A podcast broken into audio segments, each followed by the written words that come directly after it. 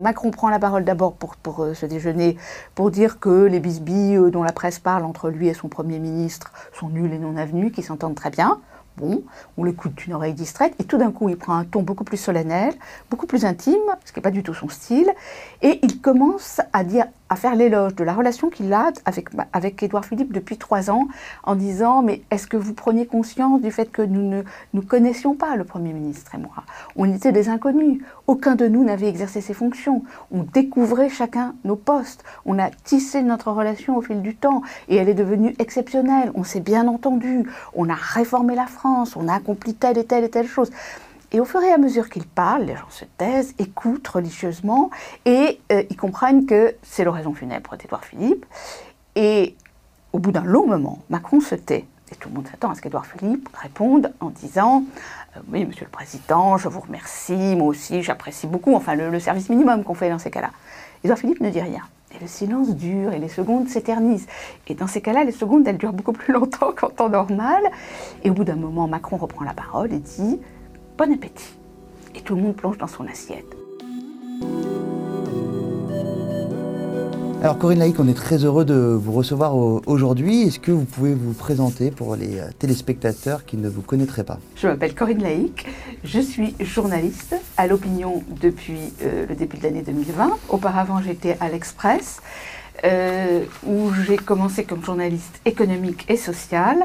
Et euh, à partir de 2006, j'ai dirigé le service politique de l'Express, ce qui m'a permis de suivre Emmanuel Macron et d'écrire aujourd'hui un livre qui sort chez Fayard et qui s'appelle Président cambrioleur. Alors on a lu ce livre à valeur actuelle, on en a parlé dans, nos pages et on, a beaucoup aimé. On est, c'est pas très original parce qu'il a été très, très remarqué par, euh, par nos confrères. Il y a dès le début, dans l'introduction, des formules assez, assez chocs euh, sur euh, le président de la République. Et vous écrivez notamment à propos de lui, c'est un président qu'on hait plus qu'on ne le déteste. Alors, est-ce que vous pouvez nous expliquer ce que vous entendez par là? Je pense que s'adresse à Emmanuel Macron une haine assez particulière, différente de celle que ses prédécesseurs ont pu rencontrer. Nicolas Sarkozy, pour prendre un exemple relativement récent, était détesté pour des raisons politiques, parce qu'il était à droite, trop à droite évidemment pour, beaucoup de, gens de, de gauche, euh, voire euh, facho. Hein. C'était Sarko-facho, le ministre de l'Intérieur, le type très sécuritaire, très dur, et donc on le détestait pour ça.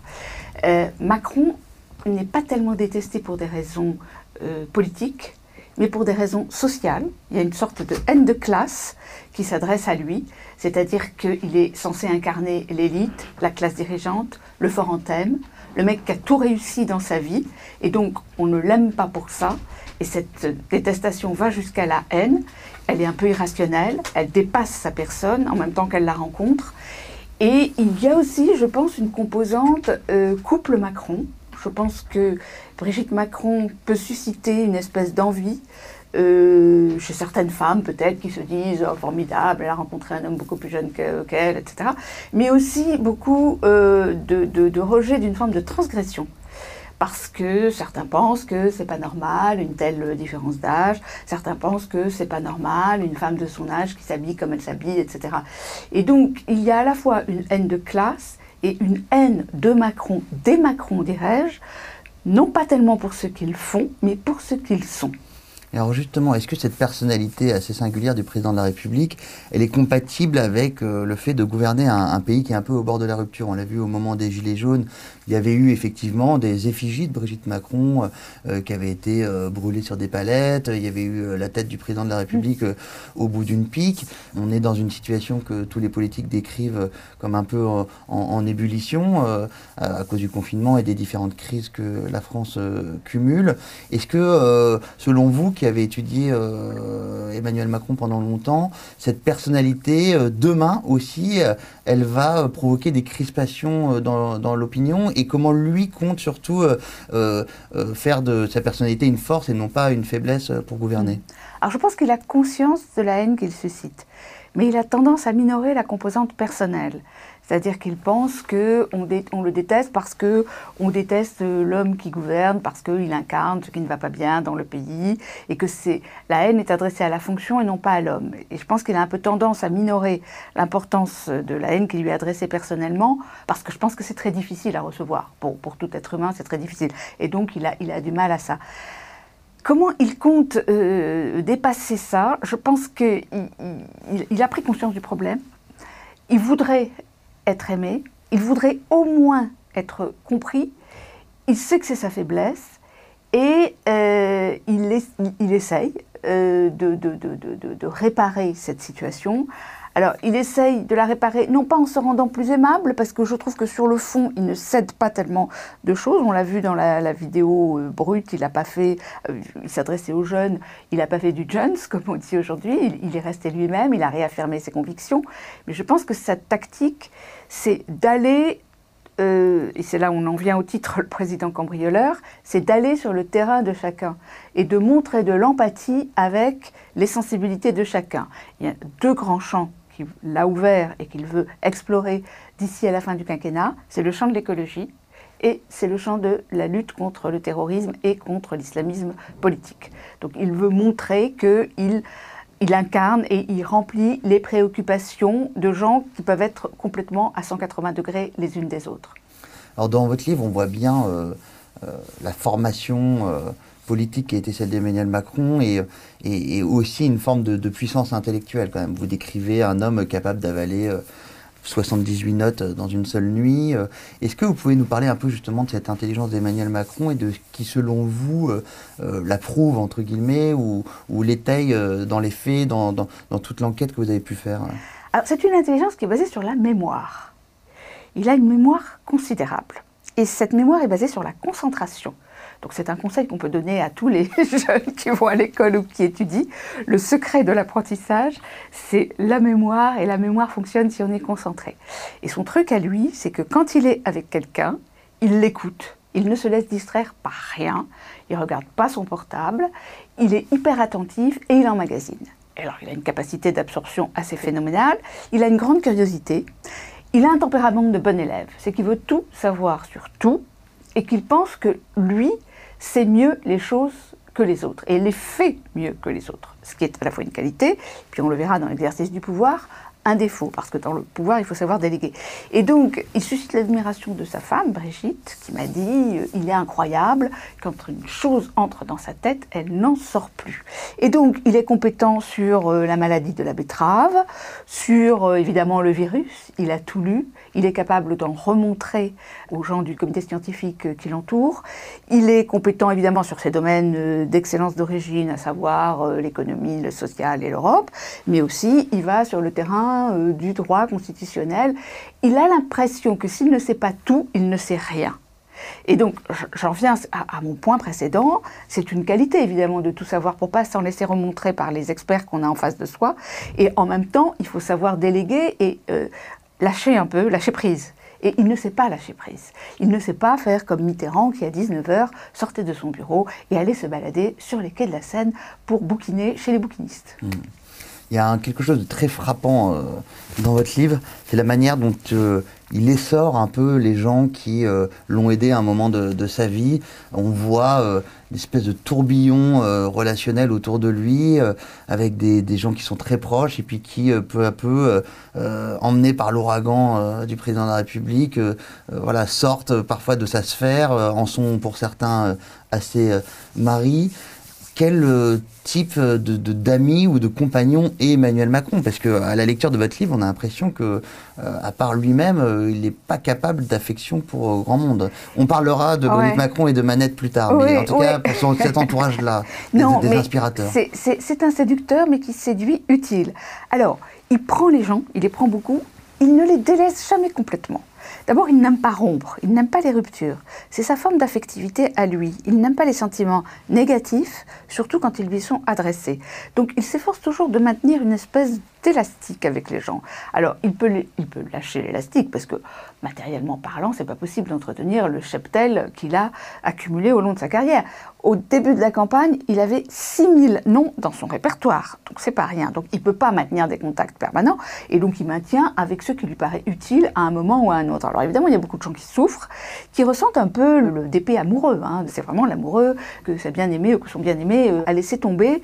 Et donc, il le fait en fonction de ses intérêts, en fonction des besoins du moment. Quand il a besoin, il réactive. Il n'a pas besoin d'aimer, lui, il a besoin d'être aimé, je pense. Hein.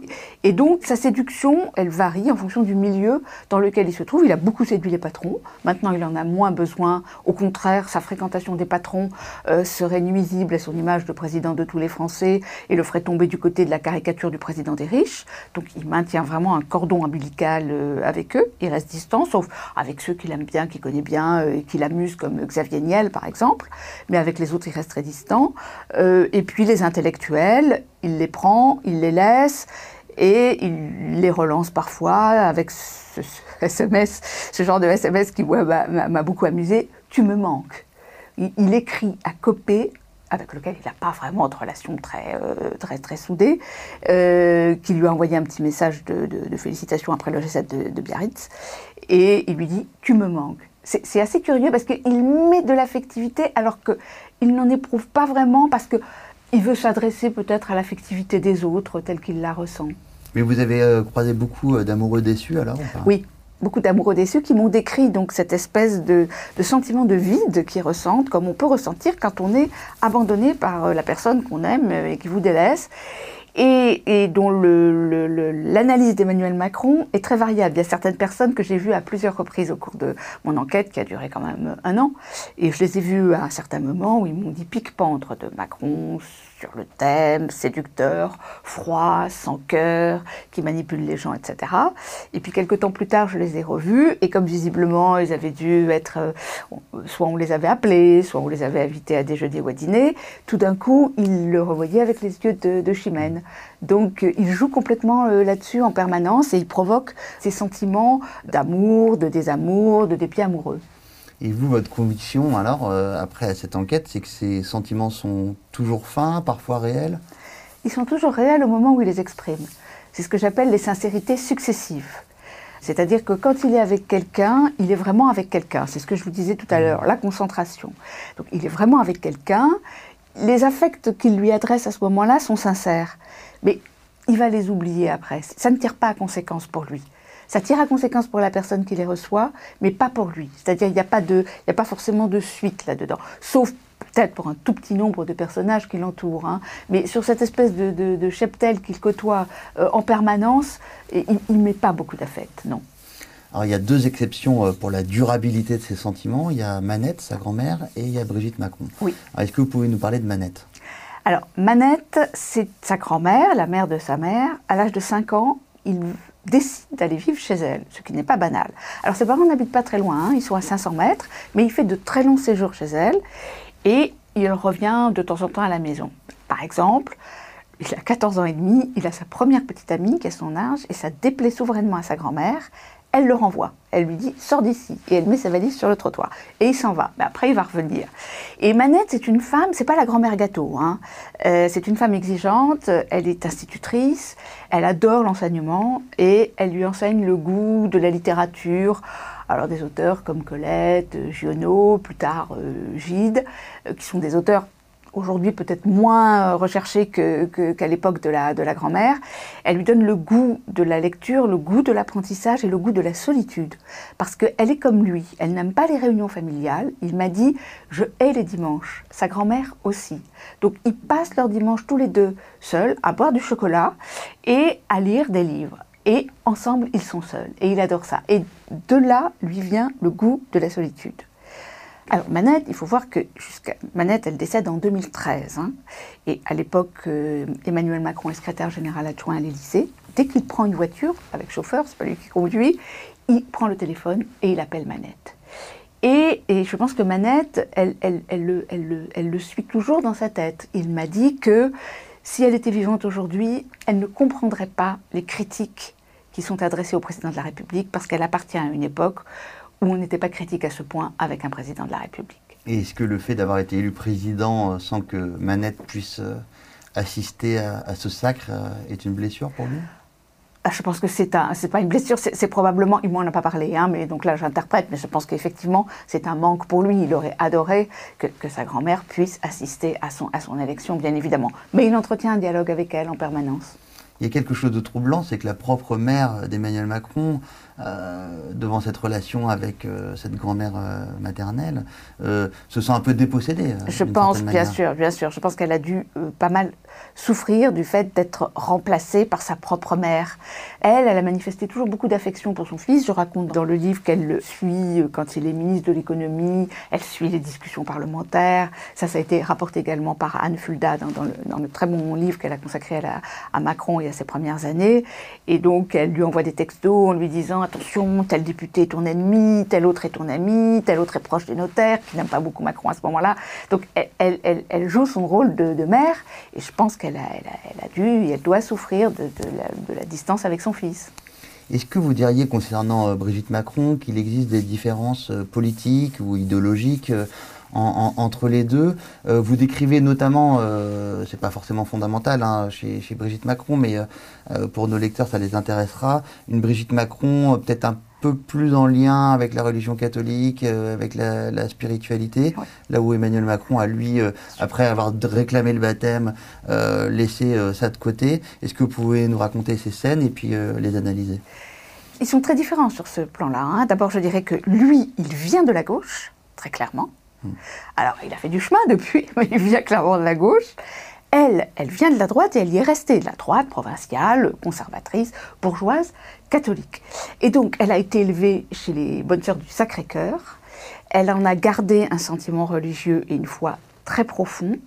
Elle voudrait par exemple aller à la messe de minuit pour Noël. Lui ne veut pas. Lui, il a un parcours euh, très particulier avec la religion, puisque à l'âge de 11 ans, il, rentre à la Providence, qui est un, collège et un lycée tenu par des jésuites. Il découvre la religion. Il demande à se faire baptiser. Il dit qu'il a la foi. Je ne sais pas ce que ça veut dire avoir la foi à 11 ans, mais enfin, il dit qu'il a la foi. Il suit les cours de catéchisme pendant un an. Sa famille n'est pas du tout religieuse, pas du tout pratiquante, ni croyante. Il choisit sa grand-mère et un oncle comme euh, marraine et parrain.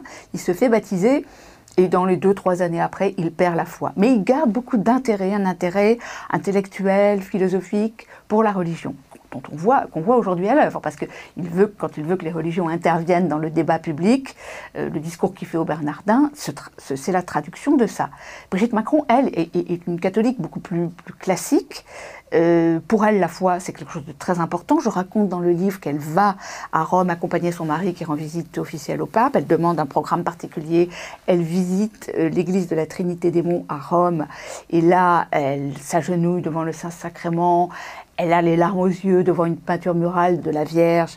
Elle voit la statue de euh, Madeleine Sophie Barra, qui est la, la fondatrice des Dames du Sacré-Cœur. Et donc, elle est vraiment euh, pétrie de sentiments religieux, Brigitte. Et c'est effectivement très différent de son mari, mais euh, lui garde quand même beaucoup d'intérêt. Et il m'a raconté que quand ils vont à Brégançon, ils vont euh, rendre visite. Alors, pas au, pas, pas, pas au monial, parce qu'elles ont fait vœu d'enfermement, de, mais à la, mère supérieure, sœur Paola, ils vont lui dire bonjour à chaque fois qu'ils vont à Brégançon. Et sur le plan politique, alors, est-ce qu'il y a des différences entre eux? Ah, je pense qu'il est plus à gauche qu'elle, c'est clair. Je pense qu'elle est beaucoup plus traditionnaliste, par exemple sur le plan de l'éducation. Elle n'aime pas euh, les programmes euh, allégés, elle est partisan d'une éducation euh, traditionnelle, faite de, savoir plus que de savoir-être.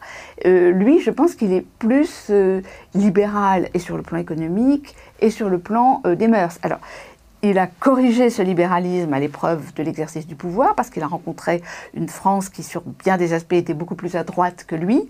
Mais son logiciel d'origine, c'est plutôt ça. C'est cette espèce un peu de, libéralisme anglo-saxon sur le plan euh, sociétal. On va faire un peu de mise en abîme. Euh, vous évoquez valeur actuelle dans, dans votre livre.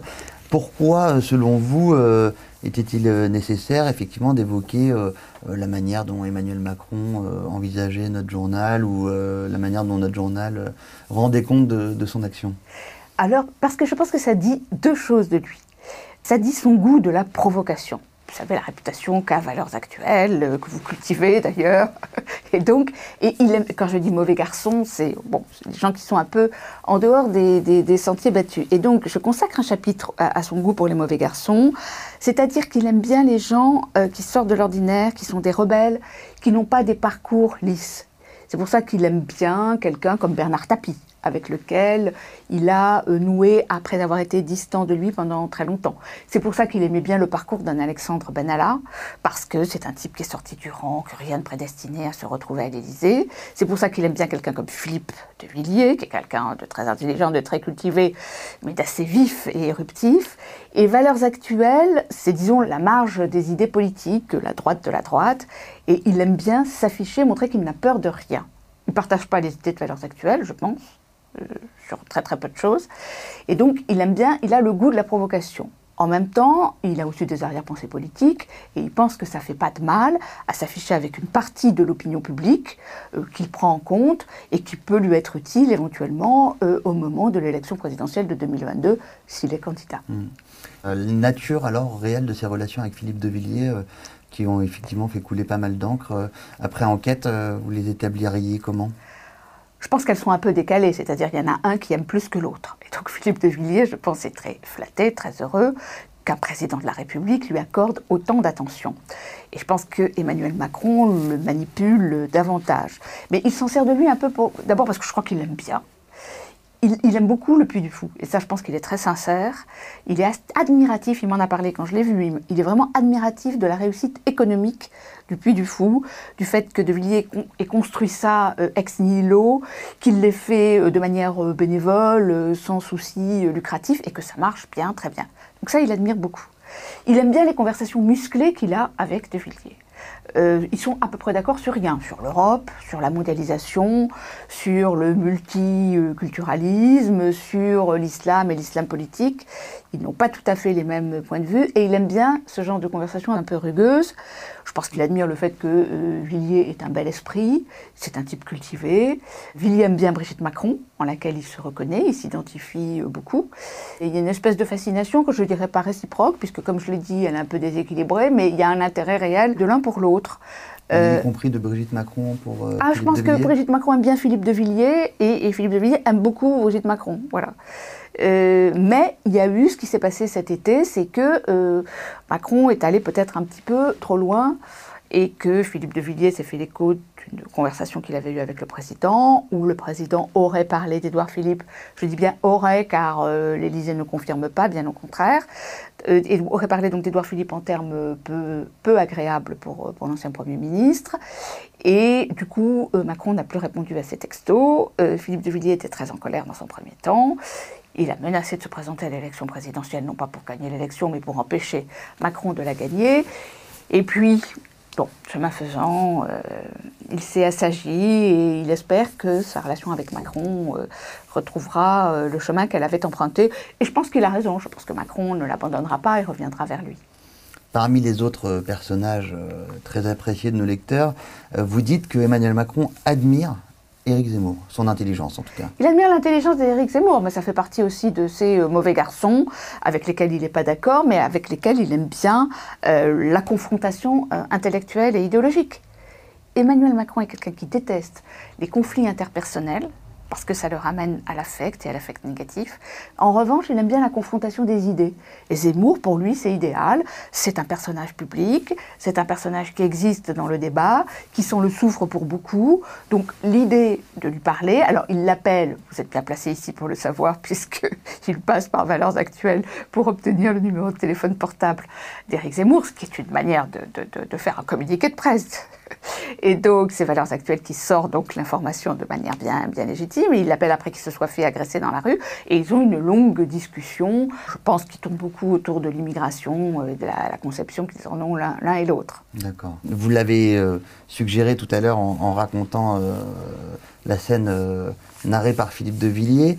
Euh, mais euh, il y a donc aussi euh, cette fin du triennat d'Edouard Philippe à ses côtés, sur lequel ont été écrits pas mal de choses. On comprend quand même dans votre livre que la version conflictuelle est, pas forcément de la fiction, hein, qu'il y, a eu, y a eu de la tension. Vous racontez notamment un dîner assez incroyable avant qu'Édouard Philippe ne quitte l'hôtel de Matignon. Quelle est, vous, votre conviction à, la fin de votre enquête? Je pense que pendant presque trois ans, ça s'est bien passé entre eux. Et je vais manier le paradoxe parce que ça ne s'est pas passé. C'est-à-dire que chacun roulait dans son, dans son couloir, ils se sont très peu vus, ils se sont vus en tête à tête une demi-douzaine de fois. À chaque fois, ça passait par ce fameux déjeuner du lundi avec leurs adjoints respectifs. Donc c'était un quatuor qui dirigeait la France. Ils n'ont pas eu besoin de nouer une relation personnelle. On peut imaginer que Macron invite euh, Édouard Philippe à passer un week-end à la lanterne. Pas du tout. Et Macron n'en a pas éprouvé le besoin, Édouard Philippe n'en a pas éprouvé le besoin. Ils ont eu une relation d'une certaine manière très professionnelle, qui les arrangeait bien tous les deux, parce que d'une certaine manière, Édouard Philippe a fait le job que Macron voulait qu'il fasse. Chemin faisant, Macron a pris conscience du fait qu'Édouard Philippe ne faisait pas exactement ce qu'il voulait, qu'il y avait une espèce de euh, petit ratiboisage, si j'ose dire, de ses intentions de départ, quand ça passait dans la moulinette administrative de Benoît Ribado-Dumas, le directeur de cabinet de Matignon. Et donc, euh, Macron demandait quelque chose qui soit vert. On lui présentait du vert, mais c'était pas tout à fait la la nuance de vert qu'il voulait. Et donc, cette, différence s'est vue au moment de la crise des Gilets jaunes, où Macron a été très intuitif. Il a voulu réagir tout de suite en renonçant à la, hausse de la taxe carbone. Les choses se sont rabibochées, on va dire. Et puis, de nouveau, euh, au moment de, la lutte contre le Covid et du confinement, on a vu vraiment deux tempéraments qui s'opposaient. Macron, l'optimiste, qui voulait euh, assurer le fonctionnement de l'économie en même temps que la lutte contre la crise sanitaire. Édouard Philippe, beaucoup plus prudent, qui privilégiait le sanitaire. Et là, vraiment, il y a eu deux, trois mois, effectivement, d'énervement de Macron contre Édouard Philippe. Et ça s'est terminé, effectivement, euh, par le limogeage d'Édouard Philippe après ce dîner euh, où Macron, effectivement, euh, devant toute la Macronie et les principaux ministres, dresse l'éloge d'Édouard Philippe, qui est un éloge funèbre, comme souvent dans ces cas-là auquel euh, Édouard Philippe ne répond pas. Alors, Édouard Philippe ne répond pas, donc c'est assez étonnant, parce que Macron prend la parole d'abord pour, pour euh, ce déjeuner, pour dire que les bisbilles euh, dont la presse parle entre lui et son Premier ministre sont nuls et non avenus, qu'ils s'entendent très bien. Bon, on l'écoute d'une oreille distraite, et tout d'un coup, il prend un ton beaucoup plus solennel, beaucoup plus intime, ce qui n'est pas du tout son style, et il commence à dire à faire l'éloge de la relation qu'il a avec, avec Édouard Philippe depuis trois ans, en disant Mais est-ce que vous preniez conscience du fait que nous ne nous connaissions pas, le Premier ministre et moi?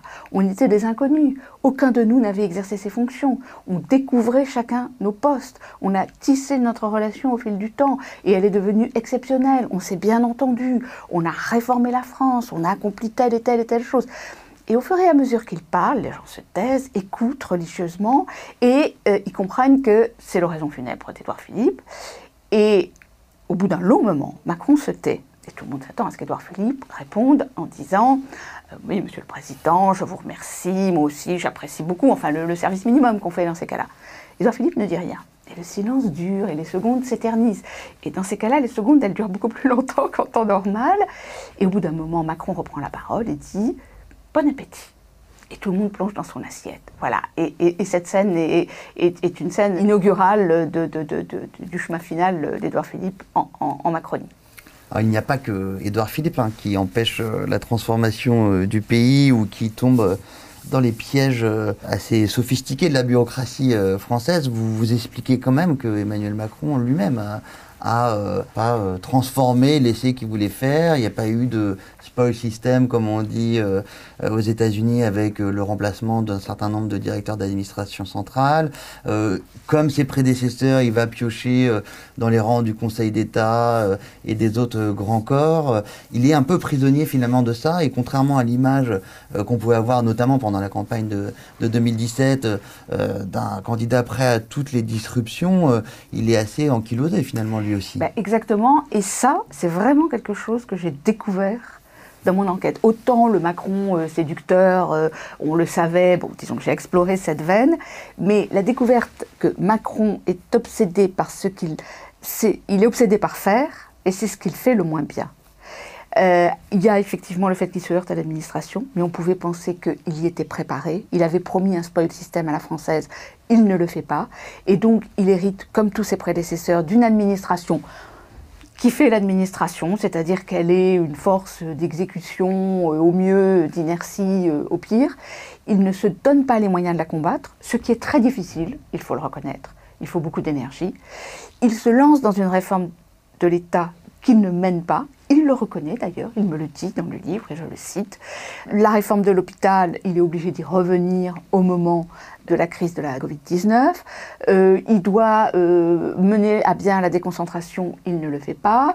Euh, la réforme de la dépendance, il ne le fait pas. La réforme du système des retraites, il ne le fait pas. Et pour moi, c'est vraiment une grande découverte que ce type qui est passé vraiment, qui connaît très bien l'administration, il a travaillé au ministère de l'économie, il a été inspecteur des finances, il a été sur le terrain, il a été en préfecture, il a été dans une ambassade, ne soit pas parvenu alors qu'il est parfaitement conscient, il a travaillé sur le sujet quand il était à la revue Esprit, il a écrit des tas de notes sur la réforme de l'État, la réforme de l'université, il n'a pas été en mesure de mener à bien cette réforme. Oui, c'est un, je, pense que c'est un mystère, je pense qu'il a voulu faire beaucoup de choses, il a privilégié les réformes de déverrouillage économique pendant les 18 premiers mois euh, de son quinquennat, c'est-à-dire droit du travail, c'est-à-dire euh, réforme de la SNCF. Et euh, on ne peut pas tout faire en même temps. Il a été cueilli à froid après avec la crise des Gilets jaunes et puis après avec la crise de la Covid. Et donc, euh, et c'est vrai que pour moi, euh, c'est son grand échec. Alors, vous l'avez mentionné au tout début de notre entretien, le, grand chantier qui attend Emmanuel Macron, c'est effectivement sa loi sur le séparatisme et donc en creux la lutte contre l'islamisme. Est-ce que d'une part, euh, vous pourriez nous résumer sa, doctrine et, d'autre part, nous, dire quand même en, quoi euh, elle va réussir à, surpasser euh, sa philosophie personnelle qui est assez individualiste, anglo-saxonne et ce que disent ses contempteurs, en tout cas, finalement, idéal pour communautariser, puisqu'il a un peu de mal à, à universaliser, en tout cas, dans dans le, cerveau des gens qui le, critiquent. Son logiciel d'origine, c'est à la fois un regard très ouvert et très bienveillant sur les religions et sur le fait que la religion euh, peut et doit jouer un rôle dans l'espace public. Ce qui est assez euh, bouleversant pour un laïc euh, traditionnel. Hein, voilà. Donc c'est assez. voilà. Et, et, le problème, à mon avis, c'est qu'il voit l'islam comme une religion. Et donc, s'il voit l'islam comme une religion, euh, elle est parfaitement légale de toutes les autres religions qui existent en France. Et je pense qu'il fait un chemin pour comprendre que si l'islam est une religion, elle est aussi autre chose, une doctrine politique euh, qui peut aller contre les règles de la République et qui peut déboucher sur le terrorisme. Et alors évidemment, intellectuellement, il le sait ça, mais entre savoir une chose et l'intégrer dans son logiciel euh, politique, il met du temps. Et sur tous ces sujets, laïcité, islam, islamisme, lutte contre l'islam politique, il met beaucoup de temps à forger son esprit.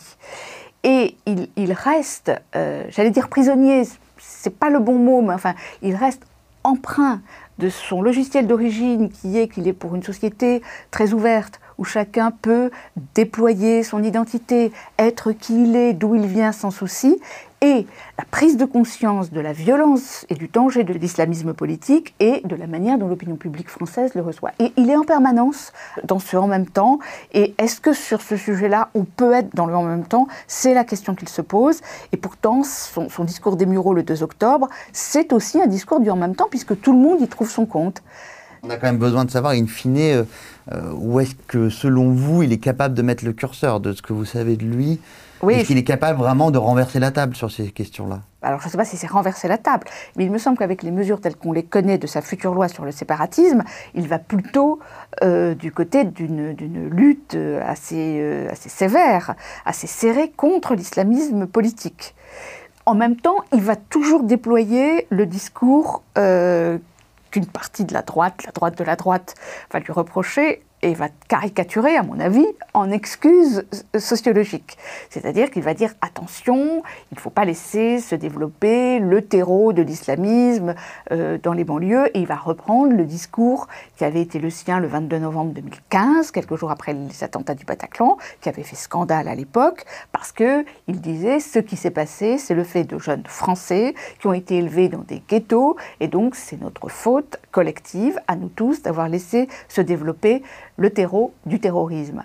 Et je pense qu'il garde toujours ça au fond de lui. Hein. Il garde les deux choses. Il va plutôt développer l'aspect panoplie lutte contre l'islamisme politique, mais l'idée d'un terreau dans lequel cet islamisme politique euh, naît et se développe reste vivace pour lui. Mais en revanche, selon vous, il a compris que l'islam était aussi un projet politique et ah non pas Je pense qu'il l'a compris depuis longtemps. Après, après, tout est question de curseur, tout est question d'expression orale et tout est question de vocabulaire.